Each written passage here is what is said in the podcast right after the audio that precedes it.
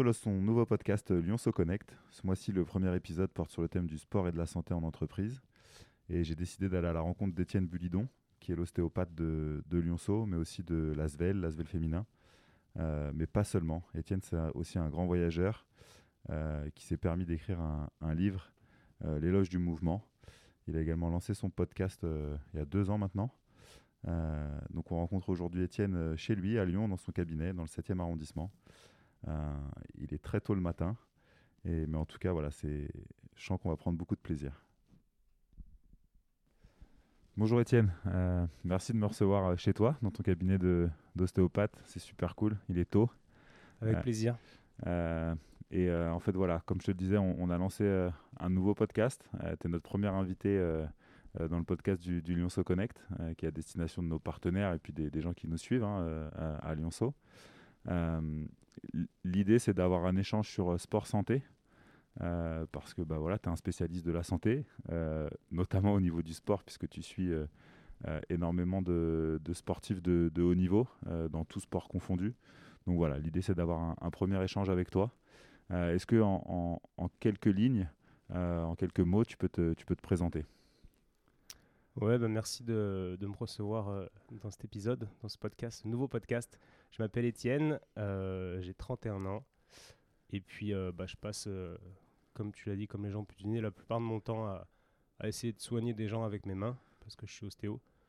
Donc, c'est ça qui occupe un, peu, un peu, comment dire, mes semaines. Et à côté de ça, j'ai quelques activités qui, qui nourrissent ce gros objectif de, de devenir meilleur avec mes mains et de soigner toujours mieux les gens, quoi. Donc à côté de, de cette activité, moi j'ai un podcast aussi qui s'appelle Et surtout la santé, dans lequel je décortique euh, les routines et, et des sujets de santé avec des spécialistes. Je parle de routine parce qu'on va y revenir. Je pense que je décortique aussi les routines de sportifs de haut niveau euh, qui les amènent à être performants sur le long terme. Ouais. Donc, euh, donc ça, ça me prend de plus en plus de temps parce que, parce que j'aime ça, le podcast, poser des questions. Donc j'y accorde beaucoup, beaucoup de temps. Et puis, euh, puis à côté, bah, je fais des choses euh, au club de Lasvel. Je ne sais pas si tu l'as dit. Non, m'occupe je l'ai pas dit, ouais. basketteurs. Donc euh, bah, de vous, de Lyonceau. Donc vous, vous venez au cabinet. les gars de Lasvel, les filles de Lasvel viennent au cabinet. Et avec eux, je me déplace aussi une fois par semaine à l'entraînement.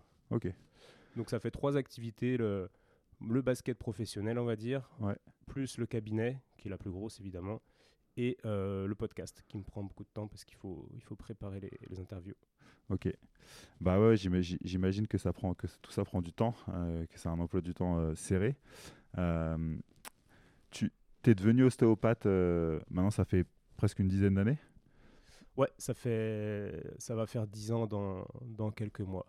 Qu'est-ce qui t'a qu'est-ce qui t'a donné envie Comment tu as découvert déjà cette, euh, ces techniques Euh, Parce que c'est vrai que quand, quand on est jeune, euh, l'ostéopathie, c'est pas forcément quelque chose auquel on a, on a attrait. Mais qu'est-ce qui fait que voilà, tu t'es orienté vers ce, vers ce métier-là?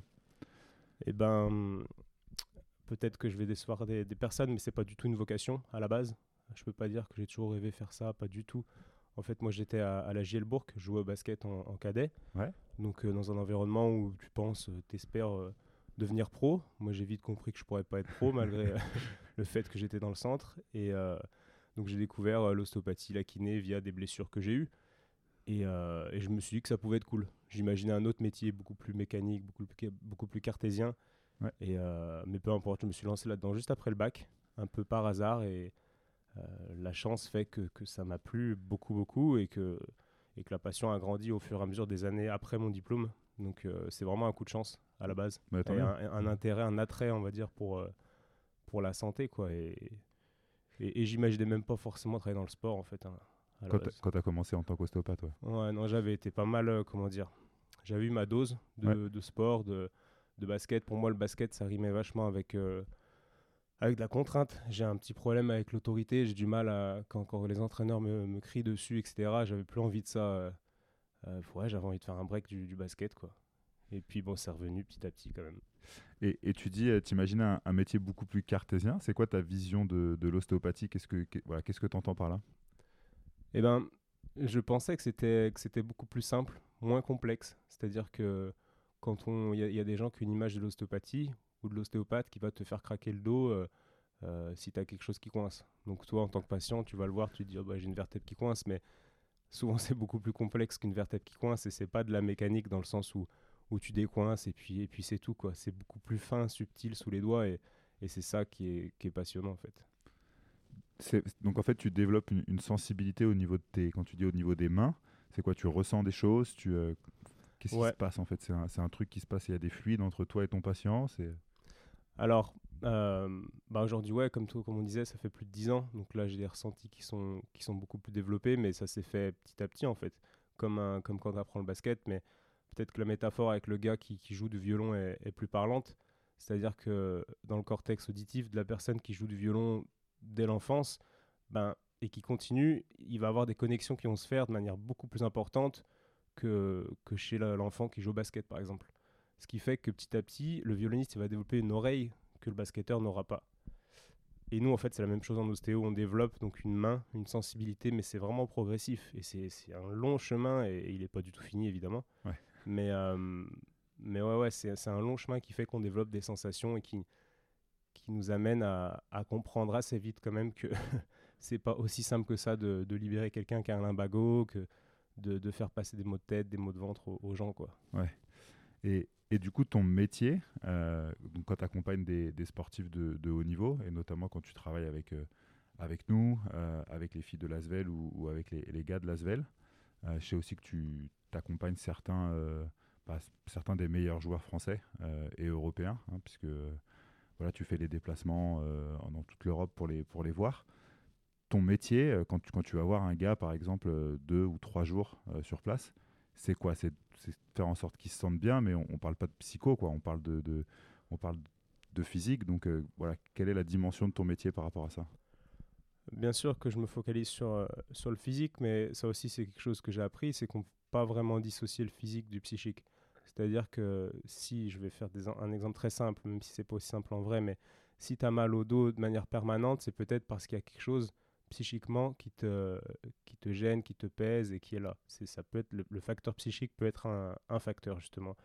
Et parmi tous ces facteurs qui vont faire que tu as mal au dos, moi, je me focalise quand même sur le facteur physique, avec mes mains, etc. Mais ça peut avoir un impact du coup sur le psychique. Tu vois, je, te précise juste ça pour pas dissocier les deux en fait. Bien sûr. Et euh, donc ouais, j'utilise mes mains, en fait j'utilise le corps pour libérer des choses, mais euh, ces libérations vont un peu plus loin que le corps. Je sais pas si je suis clair. Si, si, ouais, je, je, je pense que ce que, tu veux, ce que tu veux nous dire, c'est que l'emprise psychique, elle est forcément là, et que toi, en fait, avec, grâce à tes mains et un travail sur le corps, en fait, euh, tu es capable de, de, de libérer, euh, de libérer les espaces de tension, quoi. Ouais, ouais on, on, parle souvent, tu vois, de, de chaînes euh, de, de, relations psychosomatiques. On, ouais. on, a du stress, etc. au travail, on va avoir mal au dos. Mais en fait, le schéma, il est aussi possible à l'inverse. C'est-à-dire que, et c'est moi sur ce sur quoi je me concentre, c'est que via le corps, on va avoir un impact sur, le, sur la psyché et pas l'inverse. Ouais, ok. Enfin, et pas que l'inverse. Donc c'est vraiment dans, ça va dans les deux sens. Donc c'était juste une petite précision, mais pour reprendre ta question, quand je vais voir un gars à l'étranger, ben c'est simple parce que, enfin simple. Oui, parce que je reste en général deux jours, voire trois. Donc c'est vrai que j'ai un peu de temps libre. Euh, je le vois pas pendant cinq heures, le gars, mais je le vois une fois par jour, ce qui fait que c'est super intéressant. Ça m'a beaucoup fait progresser parce que je vois le gars le, premier soir, et puis le lendemain, je le revois pour voir si ce qu'on a libéré la veille euh, est toujours libre, si c'est pas, s'il n'y a pas eu un phénomène de, de, je ne sais quoi qui a fait qu'on se retrouve toujours avec le même blocage. Donc c'est vraiment intéressant parce que je le vois une fois, deux fois et souvent trois fois. Et le troisième jour, bah, la séance, elle, elle, elle, est très courte parce que c'est juste de la vérification. Et ça permet vraiment de, de, vérifier ce que je peux pas vérifier, par exemple, au cabinet. Euh, quand un patient vient, je le renvoie, puis, tu le revois je le revois peut-être dans trois mois, six mois. Donc, euh, mais le but, c'est que quand je parte, ouais, y a, tout soit mobile sous les mains et qu'il n'y ait plus de, de restrictions de mobilité. Ok. Qui est le cœur du métier de l'ostéo, en fait. Chercher ce qui coince et, euh, et décoincer. D'accord. Pour simplifier. Ok, ok. Je reviens sur ce que tu disais là un peu plus tôt dans, en début de réponse, euh, sur euh, justement le, le, les liens qu'il peut y avoir entre euh, être bien dans son corps et, être bien dans sa tête. Justement, c'est l'objet aussi de, un peu de, de sport santé et notamment sport santé en entreprise. Hein. Il y a beaucoup d'entreprises aujourd'hui et de plus en plus qui mettent des programmes de sport santé à l'intérieur de, de, leur entreprise. je pense que c'est essentiellement vers ça qu'on tend quand on, en tout cas en tant que dirigeant d'entreprise, on, on, met ce genre de, de programme en place. toi, voilà, quel lien tu fais entre le sport santé, enfin le fait de faire du sport et de se sentir mieux et d'être du coup ben, plus productif en quelque sorte? Ouais, alors avant de parler de la notion de productivité, je pense que l'être humain, de base, on n'est quand même pas, pas sédentaire comme on l'est aujourd'hui, de base, dans nos gènes, si tu veux. Donc, euh, je pense que priver quelqu'un euh, de faire du sport, parce que si on fait bosser un employé de, de 8h à 18h et que ce gars-là a une famille, bon, on, le prive, entre guillemets, de faire du sport, parce qu'on sait que le soir, il doit s'occuper des enfants. Donc, euh, donc, je trouve que ça, ça va pas dans le sens de, de ce pourquoi l'être humain est, est, fait et programmé physiquement parlant. Tu vois ce que je veux dire? Ouais, je te rejoins parce que c'est vrai qu'en plus, on, regarde. Enfin, moi, j'ai regardé pas mal l'évolution, tu vois, de justement de, de l'activité euh, que pouvait avoir un être humain euh, au, cours du temps, quoi. Et on est, on est, euh, on est vraiment dans une phase des descendante et on est au plus bas que, que ce qu'on n'a jamais connu, quoi. Ouais, on est au plus bas, entre guillemets. Et, et du coup, je pense que priver un humain de faire du sport, c'est c'est contre-productif. Oui, dans, dans, dans, le sens capitaliste de, de, de l'idée au niveau de l'entreprise, mais c'est aussi humainement, moi, je trouve pas ça. Je pense que, alors, je suis pas dans le monde de l'entreprise, mais et peut-être que je suis un peu utopique, mais si j'avais des employés, bon, moi, j'ai juste un collaborateur et des gens avec qui je, travaille, mais c'est, ça serait que cette personne-là soit, soit avant tout épanouie, quoi. Il y aurait vraiment une dimension humaniste avant, avant la dimension capitaliste. Mais euh, il s'avère que les études montrent, et, j'imagine, je suis complètement d'accord, que si la personne est épanouie, bah, elle va être plus productive au travail. Et je crois que, comme je le disais, pour être épanoui, alors, c'est pas le cas de tout le monde, et ça, faut bien le préciser, mais pour être épanoui, il y en a qui ont besoin de faire une activité physique, et je trouve ça top de pouvoir euh, accorder un peu de temps à tes employés pour faire ça, quoi. Bien sûr, c'est, je pense que c'est, effectivement fondamental, mais je pense aussi, euh, tu vois, il y a beaucoup aussi de problèmes de, en France aujourd'hui de, santé, euh, d'obésité, de, des problèmes cardiaques. je pense que le fait de faire du sport au sein de l'entreprise est aussi bon, même si il y a des gens qui sont, ont moins d'appétence, en tout cas pour ça. Je pense que le fait de développer ça et d'apporter ça euh, peut vraiment être quelque chose de, bénéfique pour, euh, pour l'entreprise dans son ensemble, au-delà de la productivité. Hein. Ouais, pour l'entreprise et pour, pour la société de manière générale. Après, on ne peut pas pousser les gens à, à, faire des choses, mais on peut mettre en place des choses qui vont les aider à, à rentrer dans, la, dans, dans, le mouvement s'ils en ont envie. C'est-à-dire que la personne qui est obèse, on va prendre la personne qui fume par exemple. La personne qui fume, bah, on sait très bien que ça, ça va engendrer des facteurs de, de, morbidité, de cancer du poumon, etc., ça va augmenter les, ses risques. Mais, euh, mais voilà, on ne peut pas l'empêcher de fumer non plus. Donc la personne qui ne fait pas de sport, on va pas lui mettre des baskets et lui mettre un coach et l'obliger à courir non plus. Mais c'est vrai que je pense que si tu mets tout, si tu crées un environnement qui permet euh, de vivre de manière plus saine, je pense qu'il y a beaucoup de gens qui, qui, qui, iraient dans cette mouvance-là. quoi. Ouais, je pense que l'accompagnement, il est, euh, il, est, il est assez important par rapport à ça. Mm. voilà. Est-ce que toi, euh, justement, en, tant qu'ostéopathe, euh, il y a des gens qui viennent te voir, donc généralement ils sont euh, bah, plutôt mal en point, on va dire, sur lesquels tu conseilles, il y a des exercices que tu, que tu donnes, ou est-ce que tu, tu, joues justement aussi ce rôle de pousser les gens à faire de l'activité Voilà.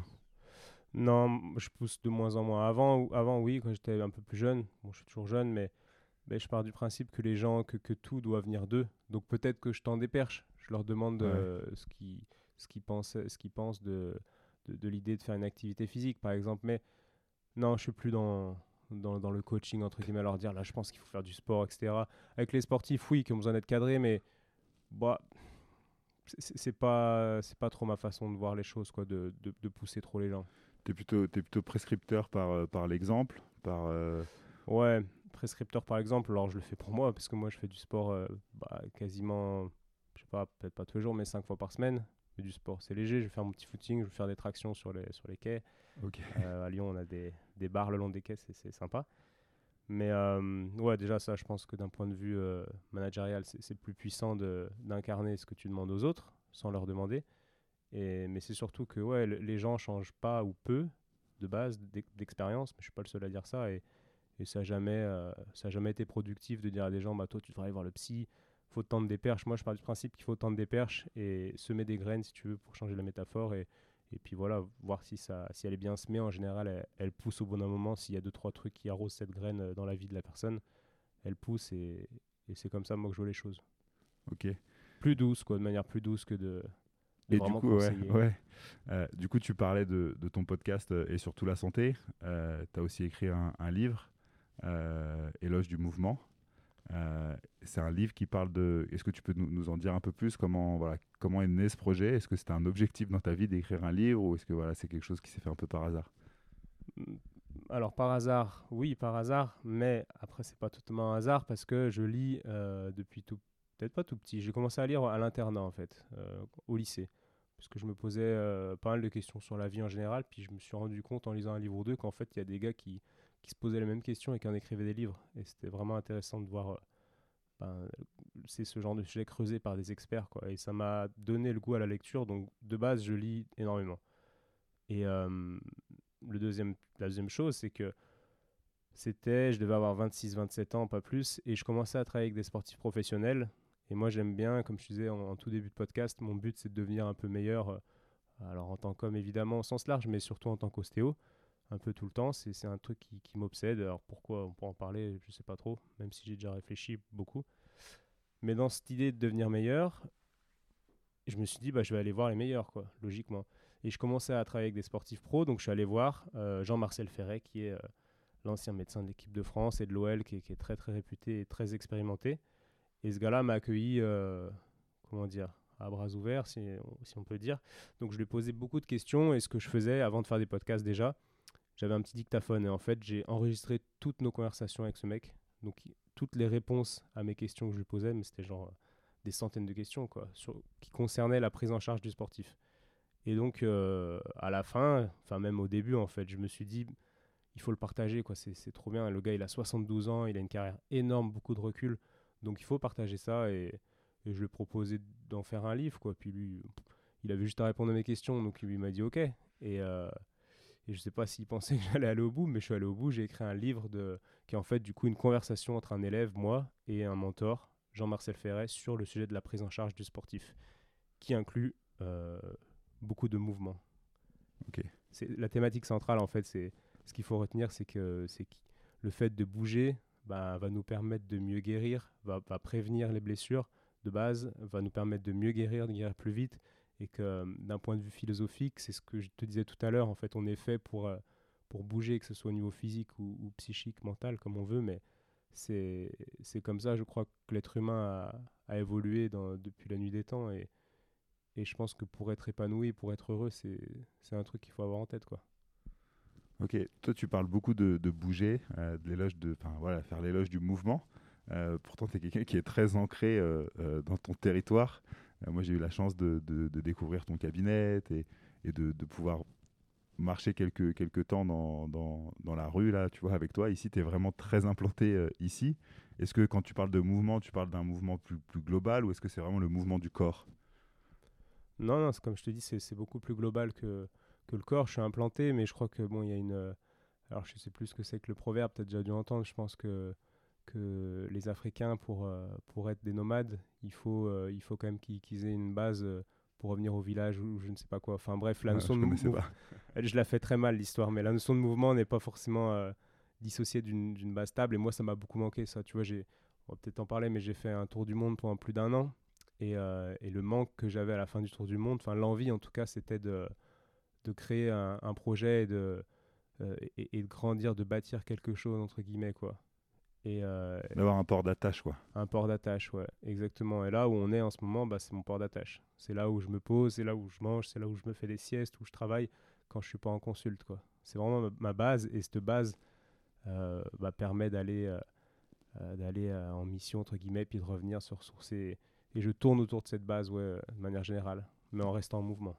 Ok, ok. Et ça, ça c'est euh, voilà. Tout à l'heure, tu disais aussi que bah, tu avais fait un tour du monde. Euh, qu'est-ce que tu as appris? Est-ce que euh, c'est quelque chose que tu as fait à la fin de tes études déjà? Quand est-ce que tu as fait ce tour du monde? Et, qu'est-ce que ça t'a permis d'y trouver? Alors j'ai trouvé plein, plein de choses, plein, plein de gens intéressants surtout, mais ouais, j'ai fait ça à la fin de mes études, sachant que j'avais quand même bossé quasiment un an, parce qu'il faut de l'argent quand même pour faire un tour du monde. Euh, pour payer tous les billets, les hôtels. Bref, ça se comprend facilement. Et donc une fois que j'avais la somme que je m'étais dit euh, pour partir, bah, je suis parti. Euh, et, donc j'ai appris plein de trucs. J'avais, j'avais 24 ans, tu vois. Donc à 24 ans, j'avais jamais trop voyagé. Je suis parti en sac à dos tout seul avec l'idée numéro un qui était de sortir de ma zone de confort en permanence et d'explorer entre guillemets le monde, quoi. Ouais. Donc, tu imagines vite les expériences que j'ai pu avoir. Et, et tout ça, ça m'a ça m'a fait réaliser plein de trucs. Mais le truc que je retiens surtout, c'est via les rencontres que j'ai faites de partout, c'est qu'en fait, ta vie, t'en fais vraiment ce que tu veux. Euh, j'avais beaucoup de croyances limitantes en tant que Français qui a fait une école d'ostéo, qui m'avait forcément formaté comme un peu n'importe quelle école. Et euh, bah, tu vois, je savais, je pensais pas que, que c'était possible d'être ostéo et chroniqueur santé à la télé, puis en même temps écrire un livre, puis avoir un podcast, et puis voyager dans l'Europe pour traiter des, des, des, basketteurs pros. Ouais, tu avais l'idée de, de l'ostéo qui ouvre son cabinet, qui a ses charges, et ouais, faut voilà. faut qu'il paye son loyer à la fin du mois. Et... Exact, un schéma un peu plus, un peu plus plus ancien, traditionnel, exactement. Donc voir tous ces gens-là qui, osaient faire des choses, je me suis dit, mais en fait, la chose numéro un que ça m'a apporté, c'est que j'ai fait tomber des croyances limitantes dans ma tête. Et les croyances étant, bah, voilà, qu'il y avait un cadre quand tu étais ostéo, quand tu étais basketteur pro. Euh, voilà, il n'y a pas de cadre en fait. Tu fais vraiment ce que tu veux de ta vie et, et ça m'a libéré, quoi. Ça m'a permis d'oser et, de m'entourer de gens qui faisaient des trucs, euh, entre guillemets, extraordinaires bah, au bout d'un moment, ces choses extraordinaires deviennent la norme si tu t'entoures de gens comme ça. Un peu comme dans l'entreprise, si tu crées un environnement où tu permets aux employés de faire du sport, bah, le gars qui fait pas de sport, s'il voit que tous ses potes font du sport, bah, naturellement, en fait, sans que ces gars-là lui disent, il va peut-être se mettre au sport. Ouais, la force du groupe. la force du groupe, ouais, ouais. C'est, on dit qu'on est la moyenne des gens qui nous entourent, etc. Enfin, c'est, c'est vraiment quelque chose de vrai, quoi. Et moi, je crois que c'est, c'est les rencontres qui m'ont, qui m'ont ouvert les yeux sur beaucoup de trucs de, de la vie, et notamment l'idée de faire un peu ce que tu veux et et puis aussi l'idée de que, que, le corps n'est pas qu'une simple machine purement mécanique. Ouais, ok. Ouais. C'est un tout. Euh, tu, tu, parlais donc du docteur Ferret, euh, uh-huh. qui est un de tes mentors. Est-ce que tu as d'autres personnes ou d'autres personnalités comme ça voilà, qui, qui sont pour toi marquantes et qui, t'ont, voilà, qui ont forgé un peu la, la personne que tu es Ouais, bien sûr, bien sûr. Ben, Jean-Marcel, c'est mon mentor, mais vraiment en médecine du sport. Après, en ostéo, j'ai j'ai d'autres mentors, dont une collègue avec qui j'ai bossé. J'ai une prof en fait qui m'a demandé de venir bosser avec elle dès la sortie des études. Donc là, j'ai eu de la chance. Encore une fois, c'est relatif parce qu'elle m'a demandé à moi parce que parce qu'on avait eu des bonnes discussions avant ou je sais pas exactement, mais euh, bref, je me suis retrouvé à bosser chez cette personne même avant la fin de mes études et j'y suis retourné après mon tour du monde parce qu'on s'entendait très bien et, et cette personne-là qui s'appelle Marjolaine, ça a été ma ma plus grande source d'inspiration, je dirais, en ostéo. Je crois qu'il faut, euh, enfin, sans mentor, moi, j'ai du mal à imaginer une, une, comment dire, une évolution sans, sans mentor, quoi. sans point de référence. Dans tous les domaines. Comme si tu arrives, tu es meneur principal, enfin, tu as 18 ans, tu es meneur d'une équipe. Bah, si tu as un gars qui a 30 ans, qui a un gros, euh, tu pourras beaucoup mieux le dire que moi, mais un gros passif, et que ce gars-là te prend sous ton aile, bah, je pense que ton évolution, elle, elle est boostée largement, quoi. Ouais, parce que c'est le mimétisme en fait. Euh, tu reproduis, euh, en tout cas, tu essayes de reproduire ce que tu vois et qui a fonctionné chez les autres, hmm. en essayant de l'adapter euh, évidemment à, à, toi, à ta personnalité, à ce que à ce que t'aimes aussi, même s'il y a des fois, il faut, faut, aller au-delà de ce qu'on aime, parce que si on veut progresser, on peut pas rester, comme tu le disais tout à l'heure, dans sa zone de confort. Je, je, te, je, te, rejoins et je suis complètement d'accord avec toi par rapport à ça. Est-ce qu'il y a d'autres choses, tu vois, des, des, livres aussi, parce que tu dis que tu es, un gros, gros lecteur? Euh, c'est quoi les livres là récemment Tu vois, est-ce que tu auras un livre à conseiller ou quelque chose qui t'a euh, qui t'a marqué dernièrement? Ouais, j'en ai plein. Alors dernièrement, bon, là, ça va pas parler aux gens, mais tous les livres d'ostéo, euh, voilà, c'est des livres d'ostéo surtout qui m'ont marqué, mais peut-être pas dernièrement forcément. J'en lis vraiment beaucoup, tu vois, parce que même là, le, dernier livre, donc tu me parlais des mentors, je, je, reviens juste un petit peu. Beaucoup de, de personnes que je reçois dans le podcast sont des mentors, mais le temps, euh, le, temps d'étudier leurs livres, en fait. Avant de voir les gens, j'étudie leurs livres, leur parcours. Et c'est des micro-mentors, entre guillemets, parce que je me dis, wow, c'est dingue ce qu'ils ont fait. Après, je reste pas forcément, euh, euh, comment dire, je tisse pas une relation d'élève-mentor sur le long terme, mais, mais c'est quand même des gens qui m'inspirent. Et, et là, là bah, ça peut paraître bizarre, hein, mais tu vois, c'était quand?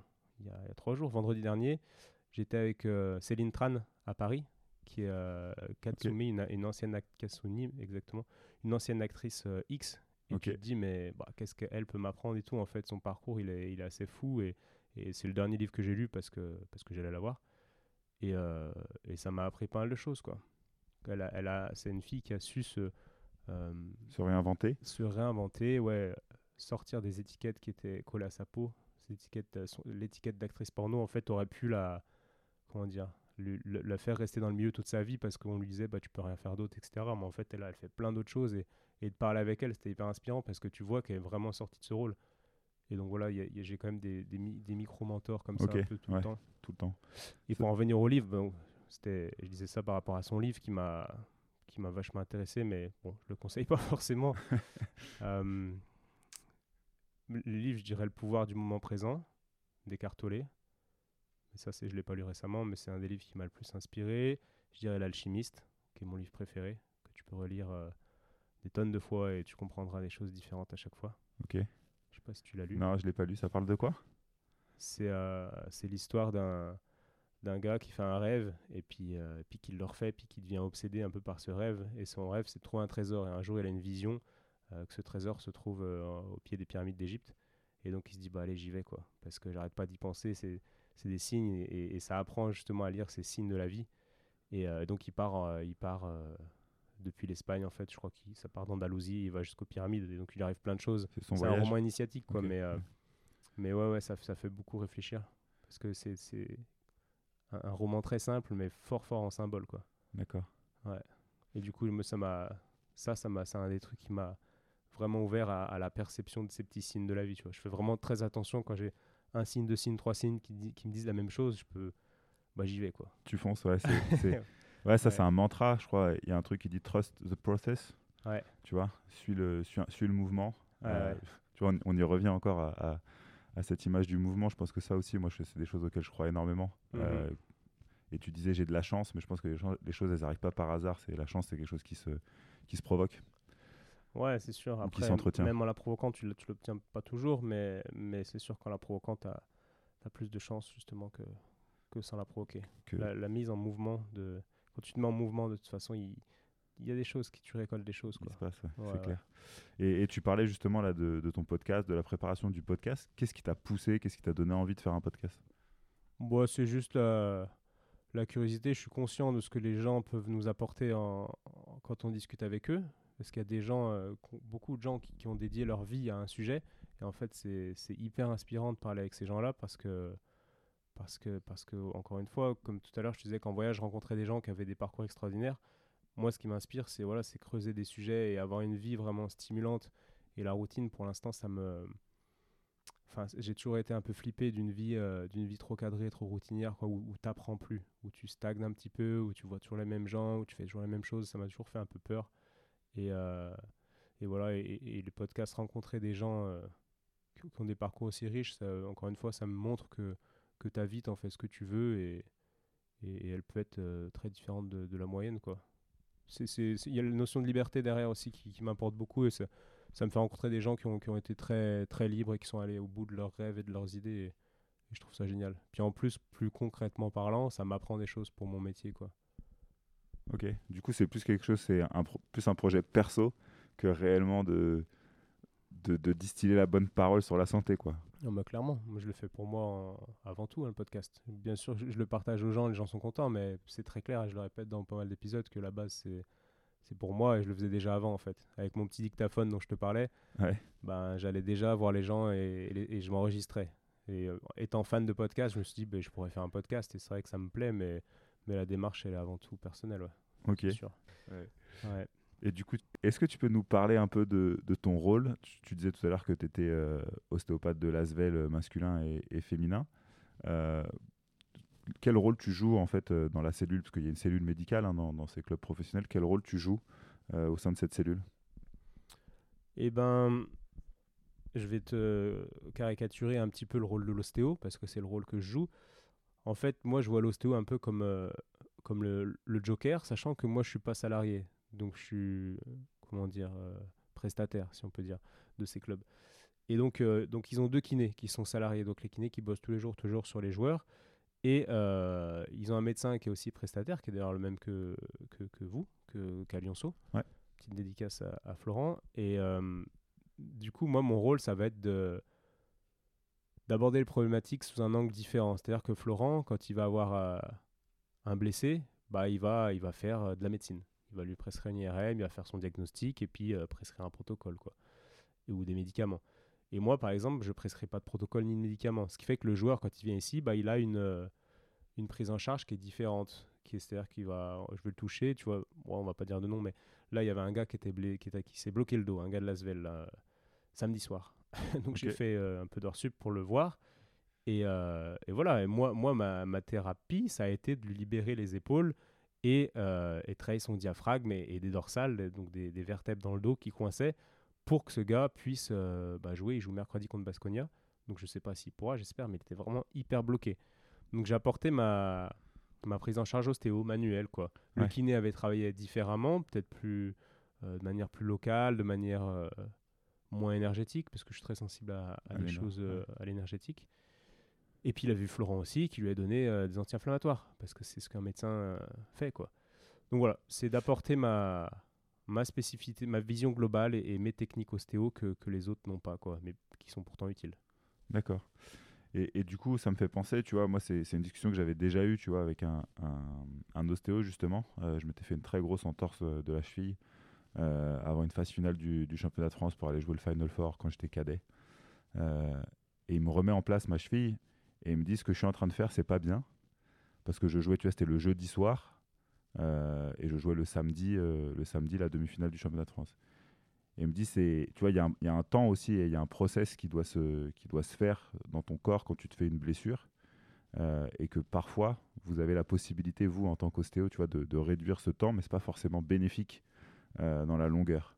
Dans, dans- en tout cas, pour la longévité de, de, de, de- ta cheville. Ou de, Ouais, bien sûr. tu vois, est-ce que là, le fait de, de remettre un mec toi, qui s'est blessé, est-ce que c'est pas aussi un signe que lui envoie son corps en disant, voilà, là, tu es, un peu en, en surcharge en ce moment ou en, voilà, en- Si, si, bien sûr, mais après, chaque problématique est différente. Tu vois, si tu te fais une grosse entorse, tu as une rupture ligamentaire, il va falloir du temps pour que ce ligament cicatrise.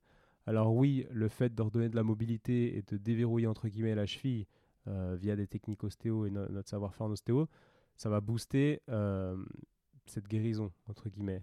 Mais euh, il y a quand même un temps, un temps qui, qui, est- qui- qui doit être euh, respecté si tu veux que le, le tissu, que ce soit un ligament ou un muscle pour une lésion musculaire, il y a un temps, il y a un temps quand même à respecter. Et c'est ça qui est important, tu vois, en tant qu'ostéo, nous, il faut qu'on rentre, euh, il faut qu'on comprenne le médecin, parce que nous, on n'est pas compris en tant qu'ostéo.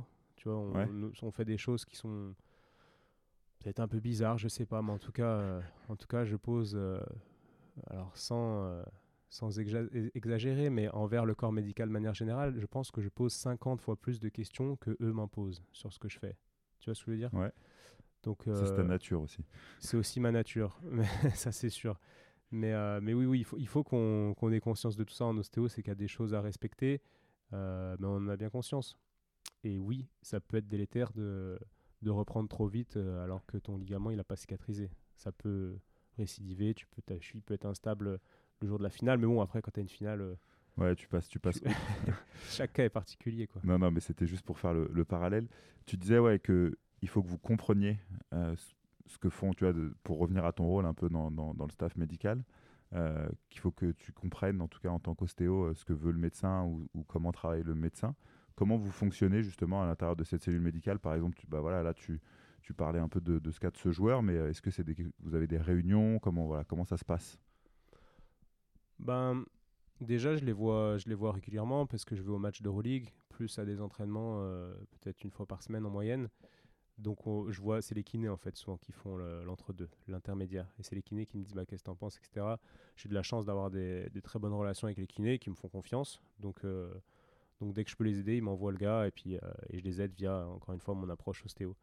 Mais euh, notre relation, elle est, elle, est, ouais, elle est basée sur ces kinés qui sont un peu les, les entremetteurs. Florent, par exemple, euh, euh, je crois que ça m'est jamais arrivé, qui, qui me disent bah tiens j'ai ce joueur là, est-ce que tu pourrais faire quelque chose quoi? Ok, c'est une, plutôt, une approche plutôt- différente. C'est Ah, plutôt les kinés qui t'envoient le, le gars quand ils sentent euh, chez eux, en tout cas, peut-être pas une limite, mais qu'il y y a besoin d'autre chose que ce que sont capables de, de prodiguer.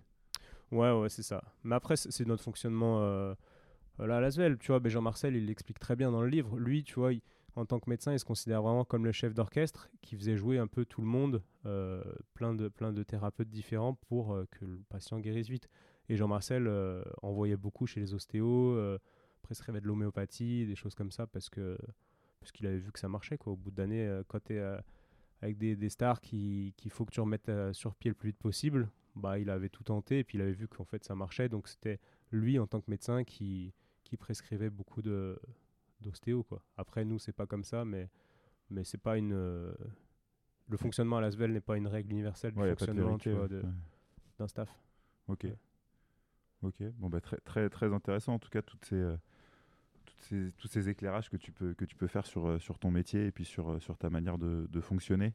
Je pense qu'on se rend bien compte aussi que voilà le l'ostéo, c'est pas juste, comme tu le disais, comme tu as pu le dire au, tout début, quelque chose d'hyper mécanique et qu'il y a plein de facteurs à prendre, à prendre en compte. Ça va toujours fasciner un peu, moi, cette, cette faculté. Enfin, tu vois, les, ostéos, quand on les voit, c'est vrai que ce que tu disais, vous posez beaucoup, beaucoup, beaucoup de questions euh, quand on se voit la première fois. Et moi, je me suis toujours demandé, en fait, euh, euh, pourquoi est-ce que, qu'est-ce que ça apporte? Bah, En fait, on fait beaucoup de liens. Alors, les questions, oui, c'est sûr qu'on en pose plus. Tout dépend du style de l'ostéo. Il y en a qui en posent beaucoup moins. Mais pour nous, en, ostéo, on, a une vision tellement globale du corps humain que ben, on sait très bien qu'une problématique digestive peut être en lien avec un problème de dos. Donc quand tu demandes au patient s'il a eu une gastro, s'il a eu des choses au, niveau digestif, alors qu'il vient pour un mal de dos, bah, il peut se dire mais qu'est-ce qu'il me veut en fait ce gars? Pourquoi il me pose cette question? Mais Sachant qu'il n'est pas médecin quoi. Euh, ouais ouais. Parce que c'était un peu aussi le, truc de tout cas la, sacralité du médecin qui est voilà qui est responsable comme tu disais un peu tu vois avec avec Jean-Marcel qui est le responsable en tout cas de ta santé Hmm. Euh, et du coup, tu te dis pourquoi l'ostéo euh, que je viens voir pour un problème particulier me parle de, de, ma globalité. Quoi? Ouais, mais après, ça, ça, parle aux gens. Enfin, moi, tous mes patients comprennent la démarche parce que souvent, je leur explique. Donc là, en l'occurrence, le ventre, pourquoi? Bah, Tout ce que tu as dans le ventre est attaché, est relié via des fascias, etc., au niveau du dos.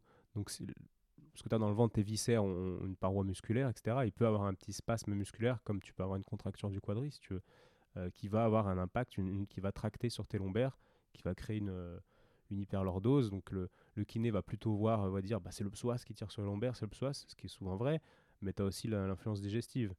Euh, mais ça, les, patients, ils le voient bien, ils disent ah bah oui, c'est vrai qu'il m'arrivait ça, ok, tac, tac, et puis à la fin, ils vont mieux. Donc, euh, enfin, pour le coup, on n'a aucun problème à se faire comprendre des patients parce qu'on apporte une réflexion que, que pas grand monde apporte, quoi.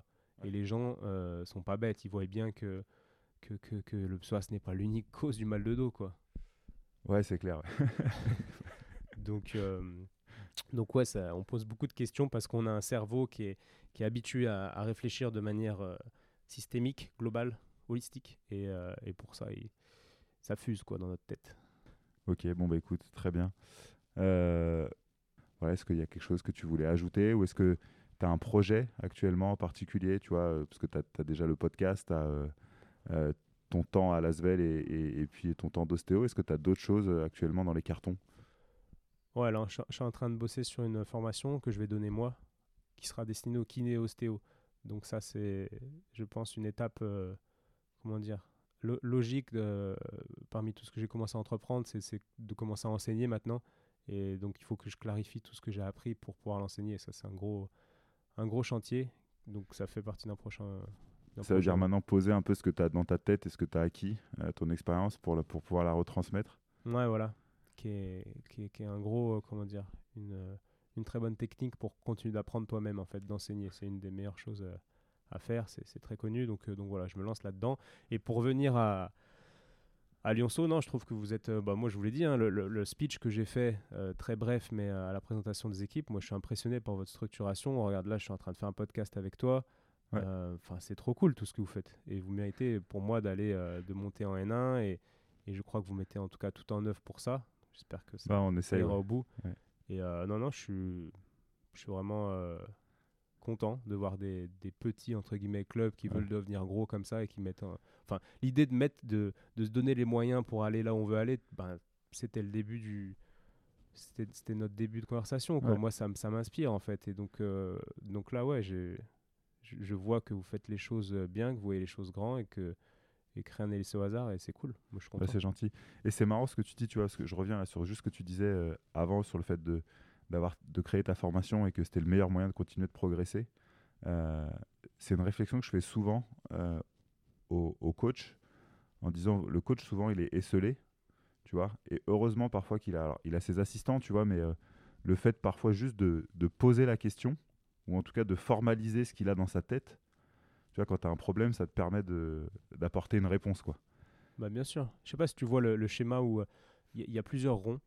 Il y a un gros rond, un moyen rond, un, enfin un rond moyen, un autre un peu plus petit, un tout petit. Et genre dans le gros rond, c'est marqué euh, ce que je pense. Ouais. Dans, le- dans le petit rond, à- au, au bout, alors il y a des étapes intermédiaires, C'est mais ce qui a été compris, quoi. Ouais, ce que les gens pensent de ce que je dis. Et en fait, il y a un monde d'écart. Donc, euh, comme tu dis, cette, cette, euh, cet effort de, de clarification de ce qu'on pense, de cette, cette démarche d'enseigner, donc de clarifier ses pensées, est pour moi essentiel. Sinon, il y a un, un gap énorme. On est tellement différents entre humains. Ouais. Et c'est la même chose. euh, tu vois, le- les patients vont ressortir du cabinet, ils vont aller dire à leur médecin euh, bah, il m'a dit que j'avais une vertèbre déplacée. Alors qu'en fait, je- j'ai jamais dit ça, tu vois. Mais c'est juste que nos cerveaux font que ouais, euh, la clarification c'est et la communication c'est trop trop important quoi. Ouais, c'est carrément, c'est ce que tu disais tout à l'heure, c'est qu'on retient, on retient 10% de ce qu'on nous a dit, euh, tu vois. et- ouais, et sur ces 10%, on en déforme euh, 90%, Ouais, tu vois, des, des 10%. Ouais. Donc, ouais. Mais oui, pour, pour les coachs, euh, non, mais c'est clair, enseigner, mais pas que pour les coachs, mais, mais ouais, formaliser, en tout cas, pas forcément enseigner, mais formaliser en tout cas ce qu'on ce qu'on pense, et, et- mais parfois même à haute voix, pas uniquement euh, sur un, un bout de papier, juste Ouais, le ouais. fait de t'sais, de- d'exprimer ta pensée fait que tu as quasiment répondu à, à ta problématique. euh, Ah ouais, carrément, carrément. Mais coach, moi, j'aurais bien aimé être coach. hein. Enfin, bien aimé. Je pense que les problématiques d'un coach, euh, se faire comprendre, euh, chercher à comment exploiter tel gars, euh, comment faire exploiter le potentiel de tel gars Ouais. euh, dans, une, dans une équipe, il y a vraiment cette dimension systémique, tu vois, globale, qui est, qui est trop cool. Et puis, euh, moi, il y a des coachs quand même qui m'inspirent euh, pas mal. Et tu vois, Obradovic, tu, tu connais, le gars du un, Fener, petit, un petit peu, ouais. forcément. ouais. Enfin, Et je je- connais, je connais. Ouais, de nom, quoi. Voilà. ouais. Mais ça m'a toujours. euh, en fait, dès que je vois des grands coachs, ça me ça me passionne et je vais leur demander un petit peu euh, ben, comment ils font, ce qu'ils font de leur semaine, tout ça. euh, toujours euh, Ouais. avec mon petit cerveau de, de journaliste là, qui se met en route quand je vois des personnes un peu comme ça. Et, euh, et voilà, il y a tout un travail de recherche, il y a tellement de travail derrière le travail de coach. Et je demandais à, justement à Obradovic, je lui demandais s'il lisait. Et euh, il me dit, bah, bien sûr. Alors, je connais des coachs, beaucoup de coachs qui sont à très haut niveau, entre guillemets, mais Ouais, ouais. qui n'ont jamais lu un livre sur le management, par exemple. Ouais.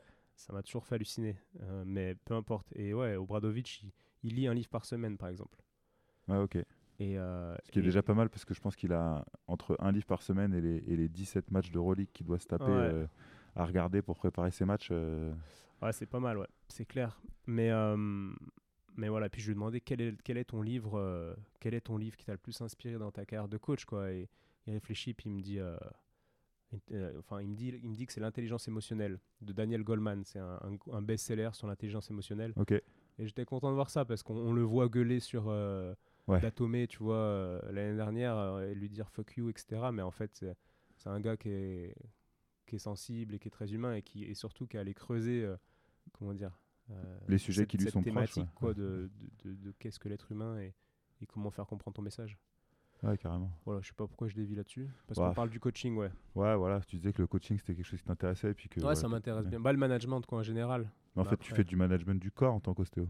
Ouais, et de la communication. Comme je disais, j'interroge Ouais. peut-être de moins en moins à l'oral, mais, mais mes mains, elles interrogent. Quand je te touche, euh, je sais pas, euh, euh, telle côte, telle, telle vertèbre, en fait, je dis, ok, est-ce que, en gros, je dis ça, hein, la vertèbre, je dis, ok, est-ce que tu bouges? Ouais. Est-ce que tu as dans ce sens, dans ce sens? Non, d'accord. Oh, Tel muscle, bah, est-ce que toi tu bouges? Ok, toi, d'accord, tu es un peu en souffrance, tu es contracté, j'appuie un peu dessus, il réagit, ok. Et c'est vraiment, donc là je simplifie, mais ça va beaucoup plus loin la communication avec le corps.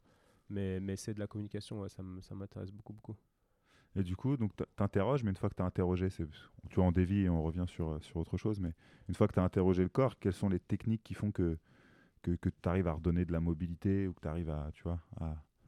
Bah là, là, on va rentrer dans des choses plus, plus techniques, mais, euh, Ouais. mais les techniques, c'est déjà, déjà mais c'est exactement pareil que, que comment dire, que, que quand tu communiques, quand on communique tous les deux. C'est-à-dire que, en fait, le corps se ressent que tu l'as compris. Si tu mets la main au bon endroit, si tu mets la main sur les deux zones à l'origine d'une douleur qui est peut-être ailleurs, et ben, le corps voit, entre guillemets, comprend que tu as compris. Et le fait de comprendre quelqu'un, on dit toujours, bah, avant de parler avec quelqu'un, écoute-le, comprends-le, et après ton message passera mieux. Plutôt que de vouloir lui dire ce que tu as envie de lui dire, alors que le gars, il Ouais, il est pas n'écoute prêt. pas parce ouais. qu'il se sent pas compris. Ouais. Et le corps, c'est pareil. C'est D'abord, on étudie, tac, tac, et au bout d'un moment, il voit qu'on qu'on a compris parce qu'on a les mains au bon endroit. Et là, en fait, on a ce qu'on appelle des déroulés qui se mettent en place. On sent que ça commence à bouger tout seul. Nous, on accompagne. Et c'est pour ça qu'on dit souvent l'ostéo, nous, en tant qu'ostéo, on est, on- normalement, on est très humble parce qu'on accompagne juste le corps. C'est pas nous qui soignons. On met nos mains aux, bons endroits. Peut-être qu'on corrige, peut-être qu'on va faire craquer telle chose, mais, c'est le corps et c'est ce, cette, euh, cette magie qu'on a en nous, cette loi de l'auto-guérison, tu vois, cette, chose qui fait que quand tu te coupes, bah, tu cicatrices.